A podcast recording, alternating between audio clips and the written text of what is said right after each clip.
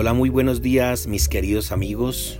Gracias de nuevo por estar acá escuchando esta super información que es 50 secretos para el éxito del señor J. Eddington. Hoy es el turno del secreto número 28. Secreto número 28 ya es antes de ser. Nadie nace grande. Creo que ya dije eso. Sin embargo, uno de los mayores secretos de aquellos que se convirtieron en grandes es que ellos ya se veían mucho más grandes de lo que eran. Y no se trata solo de pensar que un día podrían ser grandes, sino de actuar como si ya fueran grandes. El éxito comienza adentro. Todos tenemos tres partes, cuerpo, alma y espíritu. Usted ya sabe qué es el cuerpo, esa materia que cargamos de aquí para allá. El alma es la parte de los sentimientos, de las emociones, y el espíritu es el razonamiento. La parte de la decisión, de la inteligencia. Su espíritu es su identidad más profunda. Él es quien le da las órdenes a su cerebro y determina quién será usted. O al menos el espíritu tiene esa función y ese poder. El éxito debe comenzar a desarrollarse en el espíritu. Si usted tiene un espíritu exitoso, inevitablemente será victorioso. No hay manera de evitarlo. Quien usted es por dentro, hoy determina quién será por fuera el día de mañana. El éxito y la derrota comienzan en la mente. Por eso, ese es su campo de batalla. Por más pequeño que sea, no se vea pequeño. Me gusta el espíritu de los perros de raza pincher miniatura. ¿Alguna vez vio uno? Es un, animalito, es un animalito minúsculo, tiene como máximo 30 centímetros de altura, pero no deja de intimidar a nadie y tampoco se deja intimidar por nada ni nadie. Es considerado el perro guardián más pequeño del mundo.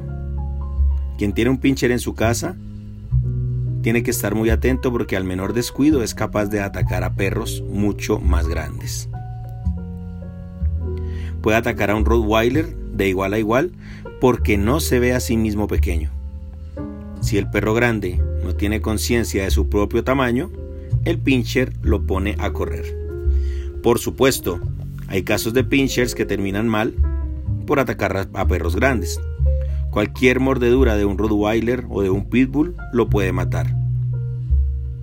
Por eso, si tiene un perro pincher, no lo deje cerca de un perro grande al que no conozca. Al perrito le puede ir mal por su valentía. Sin embargo, si usted está con Dios, no corre ese riesgo. Puede ser valiente, puede enfrentar al problema sin miedo, puede enfrentar los desafíos. El pincher confía solo en su fuerza, pero usted cuenta con el poder de Dios. Conocí a una pareja que abrió una empresa en su casa. No tenían una oficina, no tenían nada. Trabajaban sentados en la cama con la computadora, pero llamaban a grandes empresas y hablaban de igual a igual, como si ya fueran una gran empresa. Por supuesto, el negocio creció y hoy son grandes. Se vieron grandes y se volvieron grandes. Y cuando la persona piensa que es grande, enfrenta cualquier cosa.